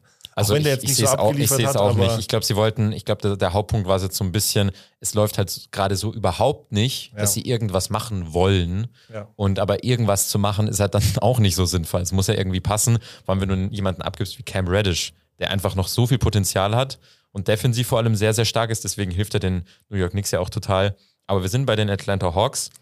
Und jetzt können wir schon so ein bisschen überleiten, weil wir beide uns gesagt haben, wir suchen uns jeweils drei Trades raus, die wir vermuten, die noch passieren werden. Und dann schauen wir uns danach an. In der NBA, nicht bei den Genau, in, Hawks.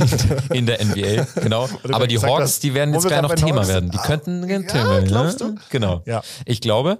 ähm, und genau, deswegen werden wir uns die jetzt mal anhören und dann äh, geht's geht's darum, wer am Ende mehr richtig hat, in Anführungszeichen, oder wer Wahrscheinlich wird wer gar nichts passt. passieren. wir werden Oh, die sehen. letzte haben wir nie aufgelöst. Was wir an Weihnachten, unsere Christmas Games, haben wir nie aufgelöst. Da habe ich übrigens gewonnen. Echt? Ja. Das Über Instagram. Das ist für immer in den Reels Und jetzt dann wieder, jetzt dann wieder on air auflösen. Ja, kennen wir schon, kennen wir schon. Naja. Okay, gut. Ähm, wo wir bei den Hawks sind, tatsächlich bleibe ich bei den Hawks beim Fan-Favorite hier von Buzzerbeater. Bei der Shootermaschine aus Atlanta, Mhm. Bogdan Bogdanovic. Ähm, ich mag ihn sehr, auch wenn er dieses Jahr etwas struggelt. Ja. Ähm, trotzdem finde ich ihn immer noch überragend. Also er, er gefällt mir als Spieler immer noch sehr. Und ich glaube tatsächlich, dadurch, dass die Atlanta Hawks jetzt schon durch den Cam Reddish Trade gezeigt haben, sie sind offen dafür, äh, für Trades und so und einfach für eine Veränderung, glaube ich tatsächlich, ähm, dass sie ihn wegtraden. Und zwar, ich habe sogar ein Team vorbereitet. Hoffentlich. Ja. die traden einfach nach Europa. Äh, Dallas Mavericks. Uh, Und okay. zwar, die Mavs brauchen einen Scorer von außen. Da läuft es gerade gar nicht. Ähm, und die Hawks brauchen Hilfe in der Defense.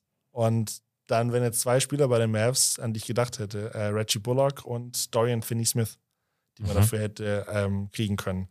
Ähm, das fände ich ganz cool, weil dann kannst du bei den Mavs, also die hätten was davon, ähm, die können entweder Hardaway oder halt Bogdanovic spielen lassen. Einer von den beiden sitzt auf der Bank, aber ich glaube, das ergänzt sich dann immer ganz gut, ähm, die Abwechslung. Aber ich glaube einfach wirklich bei den Mavs, die brauchen einfach wirklich von außen einfach eine Möglichkeit. Und das, auch wenn Finney Smith, auch wenn sie den gerne ähm, haben, glaube ich, in, in Dallas, aber ich glaube tatsächlich, dass der Bogdanovic-Trade könnte tatsächlich ganz, ganz gut werden. Und ähm, ja, ist ja dann so ein Offense für Defense-Trade, ne? Mhm. Also ich sehe es ganz genauso. Die Hawks müssen irgendwas machen und müssen nicht nur, es reicht jetzt nicht, Cam Reddish einfach abzugeben und dafür Kevin Knox zu holen. Da wird sich jetzt nicht direkt was verändern. Und Hauptpunkt ist ja die Defensive. Deswegen, ich kann es mir tatsächlich vorstellen. Und ich, es wäre tatsächlich sogar auch ein Deal, wo beide profitieren könnten. Ja. Ich glaube, die, die Mavericks, wie du sagst, könnten ein Shooting gebrauchen. Und Defensive geht nach, nach, nach Atlanta. Könnte passieren. Beim nächsten, wo beide was, äh, wo beide profitieren könnten, ähm, Jeremy Grant zu den Utah Jazz von den Pistons weg. Mhm. Ähm, für, jetzt haben wir da Ingles, jetzt haben wir da Whiteside, jetzt haben wir da Eric Pascal. Ähm, deren Verträge laufen nämlich alle aus im Sommer. Das heißt, es ist jetzt nicht so ein ganz schlechter Deal, weil du musst immer überlegen, dann am Ende der Saison, okay, biete ich denen jetzt eine Vertragsverlängerung an? Wie viel bin ich bereit als Team nochmal zu investieren in diese Spieler? Und so ein Trade hilft da immer ganz gut, ähm, so ein halbes Jahr davor, dass man nochmal sagt, gut, dann erledigt sich das Problem in Anführungszeichen schon mal von selbst.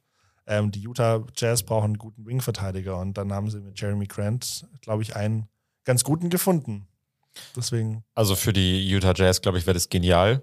Dann wären sie, glaube ich, wirklich ein noch mal besser und hätten vielleicht noch mal Ansprüche, dass sie noch weiter, da, weiter vorne dabei sind, weil du mit Grant natürlich noch mal jemanden dazu bekommst, der auch offensiv ähm, beitragen kann und se seinen Wurf auch selbst kreieren kann. Aber also die Pistons, glaube ich, sind gerade in einer guten Situation. Ich glaube auch, dass tatsächlich was mit Jeremy Grant passiert, aber die wollen wirklich einen richtig guten Gegenwert. Die Weil wollen sie jetzt viel. Auch, sie, haben Deswegen- jetzt, sie haben jetzt Kate Cunningham, den, den First Pick natürlich. Ja. Ähm, der jetzt, der wird noch Zeit brauchen, so. Der wird jetzt nicht direkt, glaube ich, in der nächsten Saison schon die Detroit Pistons Richtung Playoffs bringen. Dafür sind sie jetzt einfach noch zu schwach aufgestellt. Aber ich glaube, es reicht nicht, dass du jetzt sagst, Joe Ingles, Whiteside und ähm, ja, du musst auf jeden Fall noch ein paar Picks abgeben. Äh, Pascal. Pascal. Das Ding ist also aber, ich die glaube, haben viele die wollen Picks halt, wenn dann. Mike Conley, weißt du? Die wollen, Ja. wenn dann, Ja. Und Mike Conley wahrscheinlich sogar nicht mal, weil der schon zu alt ist. Deswegen, aber wer weiß, du sagst es, Picks sind immer sehr Utah heiß hat, begehrt. Utah hat genug davon tatsächlich. Also die sind da ganz gut aufgestellt. Könnte passieren. Mhm. Aber sehe ich nicht ganz so. Ich sehe ein anderes Team. Aber wer Der- weiß, will er nicht, will der nichts, nichts ausreden. Der dritte Trade, den ich jetzt sehe, den letzten, der auf jeden Fall passieren wird. ähm, Taylor Horton Tucker von den äh, Lakers. Für die Lakers, wie bei den Hawks, die müssen irgendwas machen. Mhm. Also ich war ja vor der Saison schon nicht angetan davon, aber was die gerade abliefern, ist wirklich unterirdisch und ist wirklich peinlich. Ich meine, wenn LeBron James schon selbst sagt, hier, ähm, es tut uns leid und ab sofort werden wir uns bessern und so. Also, Das muss man sich vorstellen. Die sind, wenn ich mich nicht täusche, gerade Achter im Westen. Ja. Also kommen ins Play-in-Tournament. klar, Anthony Davis fehlt, natürlich, aber es ist trotzdem echt bodenlos, was sie teilweise abliefern. Und das Ding ist, warum jetzt Taylor Horton Tucker, den würden sie eigentlich gerne behalten. Das Problem ist nur, sie haben keine Spieler im Team mit mittleren Verträgen. So, mit mittleren Verträgen meine ich. Doch, Russell Westbrook hat doch einen super Vertrag. Und da ist tatsächlich nur Taylor Horton Tucker. Neuneinhalb Millionen sind das. Ähm, und das, der gibt einen guten, also der ist ganz wertvoll. Das heißt, den, der, der muss in jeder Trade-Discussion, wenn du mit den Lakers tradest, muss der dabei sein, ab sofort. Ähm, deswegen den und wer schon lange im Gespräch ist, den die Lakers haben wollen, Miles Turner von den Pacers. Deswegen ähm, kann ich das tatsächlich ganz gut sehen. Der ist zwar noch verletzt zurzeit, aber ähm, wie gesagt, also irgendwie ähm, äh, Miles, Miles Turner könnte auf jeden Fall die Defense sofort verbessern, sowieso ähm, mit seinen Blocks. Ich meine, unglaublich. Und äh, die Offense wird aber auch automatisch verbessern. Da muss LeBron nicht wieder irgendwie Center spielen oder so. Neulich war er doch mal auf der Center-Position kurz. Ja, und hat es auch richtig gut gemacht. Ja, das, aber das ist ja trotzdem eigentlich das, das ist ja eigentlich das Traurigste, weißt du, LeBron James ist jetzt in einem Alter, wo man eigentlich denkt, jetzt müsste jemand anderes für ihn übernehmen. Klar, Anthony Davis ist gerade nicht da, aber es ist ja Wahnsinn, dass der in diesem Alter noch diese Zahlen auflegt. Der ist ja so konstant unterwegs. Ich glaube, im Schnitt macht er gerade 29,5 Punkte. aber, er Als 38-Jähriger. Das kann ja nicht sein. Ist er, er ist 38 oder 37. aber er muss ja noch ein paar Jahre, ne? Bis Ja. sein Sohn endlich. Bis, bis Bronny dann das in der will er Liga ja auf ist. jeden ja. Fall haben. Ja, aber das zu deinem Trade vielleicht nur ganz kurz. Ja. Ich glaube, es ist so ein bisschen wie bei Jeremy Grant. Ich glaube, die, äh, die Pacers, doch, Die die, Pacers, die Pacers, ja, Ja. Ähm, die wollen mehr, weil Miles Turner jetzt richtig gut spielt. Sagst es defensiv ist er ein richtig guter, guter Mann. Offensiv kann er seinen Dreier auch gut treffen. Die wollen auch, glaube ich, richtig viel dagegen. Aber tatsächlich für die Lakers wäre es natürlich gut und wie du sagst, er muss auf jeden Fall ähm, in allen Trade-Gesprächen drin sein, Taylor Horton Tucker und glaube ich, ist er aber auch. Aber es ist halt wirklich schade für die Lakers, weil ich glaube wirklich, den würden sie gerne behalten, weil ähm, sie den ganz gerne haben dort. Weil er sich auch noch entwickeln aber, kann, genau, glaube aber ich. das Ja. Problem ist halt dann trotzdem, aber du hast sonst niemanden, den du abgeben kannst und du willst ja unbedingt dich verbessern. Und du hast halt jetzt auch gerade noch einen LeBron James, der fast schon seinen zweiten Frühling irgendwie Ja. oder dritten Frühling, wie auch immer, gerade hat. Genau. Jetzt, jetzt kannst du gerade noch was reißen. Aber Deswegen ist die Frage auch mit Miles Turner, wenn der zurückkommt, der wird auch nach der Trade Deadline wahrscheinlich noch verletzt sein. Ist halt die Frage dann, ob es das trotzdem noch bringt, dass, du sagst, der kommt tatsächlich so schnell, weil die sind ja dieses Jahr in diesem äh, Win-Now-Modus drin. Ich meine, deswegen haben sie ja die ganzen Leute geholt, auch die etwas älteren auch schon. Ähm, ja, einfach weil sie halt jetzt gewinnen müssen, wollen. Und dementsprechend weiß ich nicht, inwiefern da Miles Turner dann gleich einschlagen kann. Aber das wäre jetzt meine Idee. Wer jetzt aber auch schon länger raus ist, Ja. richtig lange Ja. raus ist und der mich- in, der in allen Trade-Gesprächen immer schon drin ist, schon seit Sogar Ewigkeiten Kyrie jetzt. wird zurück im. Vergleich. Aber ihr wisst jetzt, glaube ich, schon alle, von wem, von wem ich spreche. Es geht um Ben Simmons. Äh, Die, die, diese traurige Geschichte, die muss irgendwann mal ein Ende haben, sage ich für Philadelphia. Daryl Morey, der GM, der möchte richtig viel Gegenwert haben, aber irgendwann mal ist man jetzt einfach an dem Punkt, dass man es einfach machen muss, weil Ben Simmons einfach eine, ja, nicht spielt, nicht spielen will. Man weiß es nicht genau, was, ähm, was jetzt so sein, äh, man weiß, was sein Ziel ist, aber ist sehr fragwürdig, was da gerade passiert und das ist einfach für Philadelphia, für die Mannschaft einfach auch nicht gut, weil das Thema dann irgendwie die ganze Zeit weiterhin rumgeistert und man möchte ja auch, man hat im Endeffekt jetzt gerade einen Spieler, der einen riesigen Vertrag hat und der spielt aber nicht. Heißt, du kannst jetzt einfach diesen Spieler abgeben und kriegst im besten Fall nochmal neue gute Leute rein. Und wenn es nicht so ist, dann hast du zumindest diesen, dieses riesige Thema mal aus der Welt. Klar, man möchte jetzt einen sehr, sehr guten Gegenwert haben, aber irgendwann mal wird der, der Wert wird ja auch nicht besser so. Und deswegen sage ich, Ben Simmons wird getradet noch zum 10. Februar. Das wird schwierig, dann einen guten Deal zu finden, glaube ich, der dann auch Daryl Morey zufriedenstellt. Aber ich glaube, der muss da jetzt einfach auch ein bisschen Abstriche machen, damit einfach da Ruhe einkehrt, auch in, in Philadelphia. Und ich sehe tatsächlich, du hast sie schon angesprochen, die Atlanta Hawks. Ich glaube, Ben Simmons wird zu den Atlanta Hawks getradet werden, weil Uff. wir merken jetzt schon, die Das Atlanta. Hawks machen schon, zeigen mit diesem Move mit Cam Reddish, dass sie sehr verzweifelt sind, nachdem sie letztes Jahr schon sehr, sehr gut waren, dass sie jetzt irgendwas ändern wollen und müssen. Und mir sagt dieser Cam Reddish-Deal, dass sie wirklich alles in Betracht ziehen und dann teilweise auch jetzt vielleicht nicht die beste Entscheidung treffen. Und Ben Simmons kann halt eine Sache bringen. Er kann richtig, richtig gute Defense bringen im Backcourt. Das Problem bei den Atlanta Hawks ist natürlich, dass sie mit Trey Young einen Guard haben, der natürlich offensiv über alle Zweifel erhaben ist, aber defensiv extrem angreifbar ist. Und da hast du halt mit Ben Simmons jemanden, der alle Positionen verteidigen kann, sehr, sehr gut verteidigen kann, fast in jedem Jahr ein De Defensive Player of the Year-Kandidat auch ist und war, weil er einfach so, so gut ist. Und der könnte dann auch den besten Spieler des Gegners verteidigen. Offensiv, klar, schwierig, weil du natürlich wieder spacing-technisch ein Problem hast. Aber du hast bei den Atlanta Hawks auch noch einen Spieler, John Collins, der auch sehr, sehr unzufrieden ist, das auch schon geäußert hat, dass er nicht so wertgeschätzt wird, nicht so die Rolle hat. Ob er die jetzt bei Philadelphia hätte, das müsste man natürlich erstmal sehen. Da hast du natürlich trotzdem Joel Embiid, da hast du trotzdem natürlich Tobias Harris. Aber ein Deal mit Ben Simmons gegen John Collins und natürlich dann noch Picks und vielleicht noch dem einen oder anderen Rollenspieler, das könnte ich mir gut vorstellen. Das Ding ist insgesamt bei Trades mit Ben Simmons ist einfach so, ich weiß nicht, Wenn ich den Namen höre, auf, mittlerweile auf, auf, ist was es du, Wahnsinn. auf was du eingehst als Team, dass du sagst, ja, bei uns wird es anders werden. Also sobald er zu uns kommt, dann wird er sich beherrschen, so nach dem Motto. So wie bei Kyrie. Du weißt eigentlich schon, was du erwarten kannst. Dann musst du halt einen Abstrich machen, so dieses ähm, Gefühl von, also einerseits sportlich gut, andererseits off the court Probleme. Und dann ist die Frage, also so, wie, wie, wie gewichtest du das Ganze? Ähm, deswegen finde ich es immer schwierig. Ich weiß gar nicht, wie sehr die Teams wirklich sich freuen, äh, freuen würden auf den Ben Simmons Trade. Ich weiß auch nicht, ob Daryl Morey tatsächlich bereit ist, ihn jetzt zu traden, weil ich meine, zwischen jetzt und nächster Saison, zwischen der Offseason, wo ist der Unterschied? Also, ob er jetzt wenig für ihn kriegt oder in der Offseason wenig für ihn kriegt, ich glaube, da, ich glaube, er wird nicht signifikant weniger kriegen in der Offseason dann. Deswegen Aber- weiß ich nicht, ob er, ob er jetzt dann plötzlich nachgibt und sagt, ach komm, jetzt lass mal endlich gehen. Oder ob er sagt, nee, jetzt machen wir, jetzt ziehen wir es auch bis zum Ende durch. Ich glaube, der Punkt ist so ein bisschen, den kann man sicher machen, so, warum nicht im Sommer?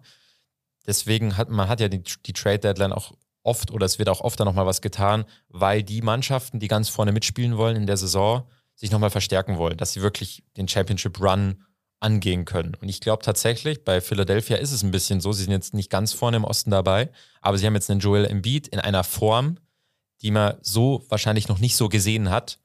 Und du hast drumherum eigentlich ein gutes Team, aber es fehlt noch so der, der zweite Star in Anführungszeichen oder der zweite, der so richtig übernehmen kann. Ob das jetzt John Collins sein kann, das sei mal dahingestellt, aber Tobias Harris ist es gerade nicht so. Und deswegen da noch ein, zwei Spieler reinbekommen, die nochmal richtig helfen können und richtig Qualität haben, könnte, glaube ich, Philadelphia nochmal auf ein anderes Level bringen. Und deswegen könnte es sein, dass man das jetzt macht. Aber wenn jetzt nicht die richtigen Angebote kommen und Spieler, die reinpassen, dann werden sie es, denke ich, auch nicht machen. Dann werden sie noch warten. Aber was ich auch vorhin gesagt habe, was, glaube ich, schon ein Punkt ist, der Wert von Ben Simmons wird halt nicht viel besser. Es kann natürlich sein, dass die Situation bei manchen Teams dann besser wird, dass sie dann im, im Sommer mehr Angebote bekommen äh, für Ben Simmons, aber das, das muss man alles erstmal sehen. Und was man auch sehen muss, das ist mein zweiter, den ich auch, auch ein Point Guard, der nicht so ganz zufrieden scheint und wo, wo auch die Franchise nicht ganz so zufrieden scheint mit, mit seiner Entwicklung und mit seinem, mit seinem Spiel im Moment, ist die Aaron Fox von den Sacramento Kings, der schon gute Zahlen auflegt, aber der ein riesiges Problem immer noch hat und es nie, scheinbar nicht wirklich behoben bekommt, das ist sein Wurf. Sein Dreier fällt in diesem Jahr zu 28 Prozent. Also das ist wirklich grauenvoll. Er hatte mal, ich glaube, in seinem zweiten Jahr hat er 36 Prozent mal geworfen. Da hatte man das Gefühl, da gibt es eine Steigerung, weil es schon auch zu Anfang seiner Karriere, in Anführungszeichen, zu Anfang seiner Karriere, der ist auch erst, ich glaube, 24 in seiner vierten Saison jetzt, aber man hatte das Gefühl, da da gibt es eine Verbesserung, aber das scheint jetzt doch zu stagnieren, scheint nicht besser zu werden.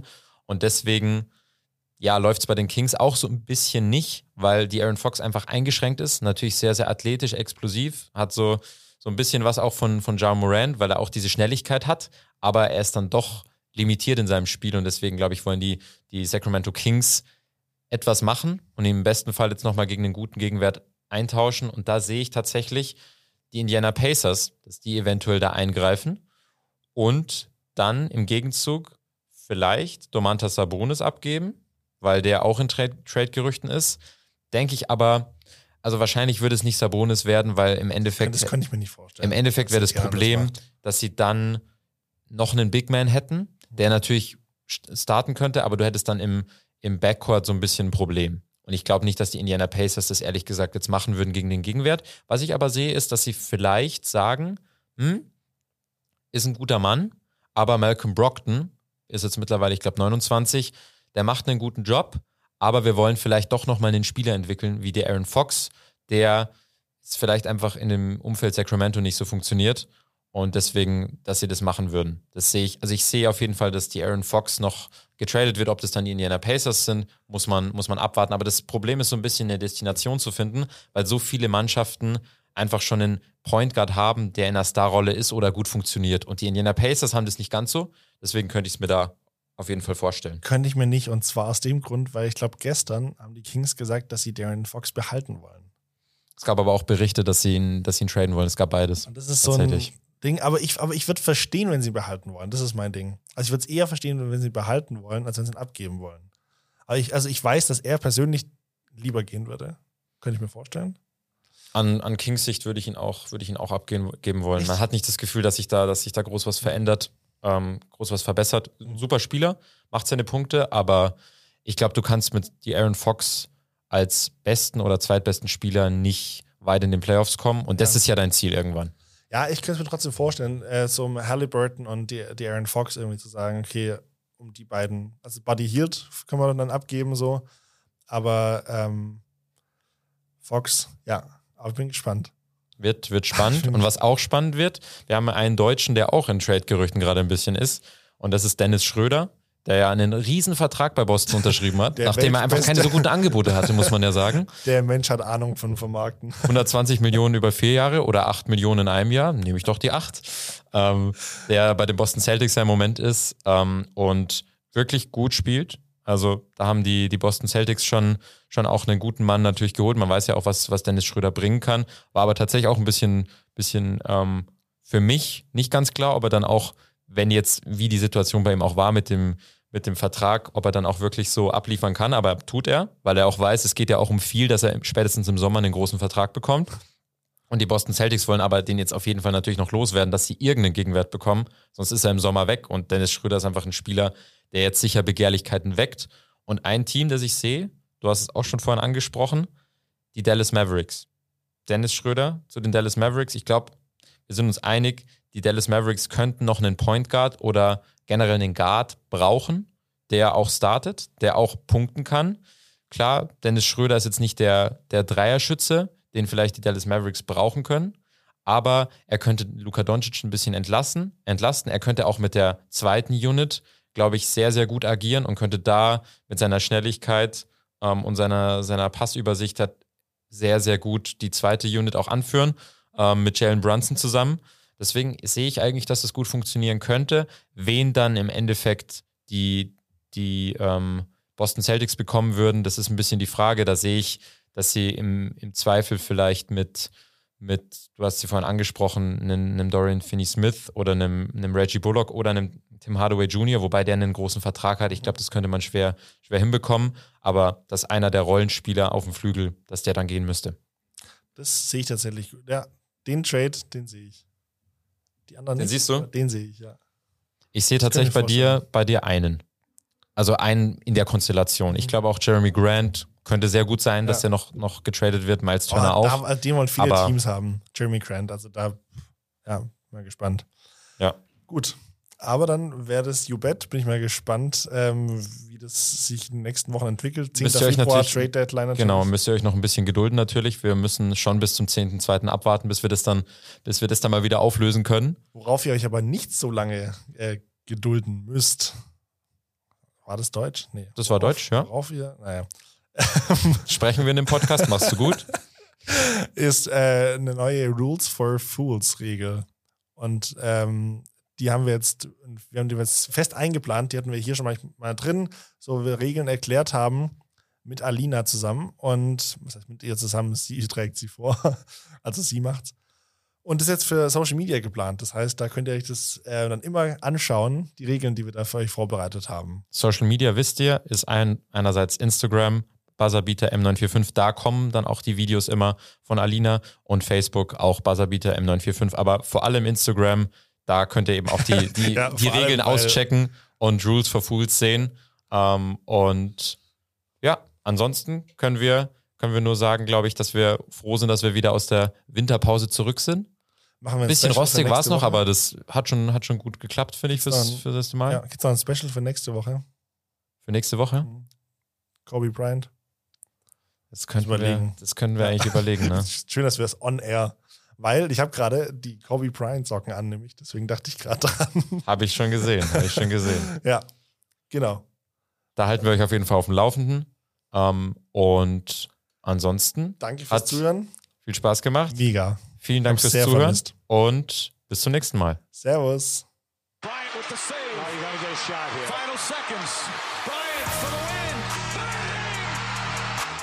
Buzzerbeater, der Basketball-Podcast.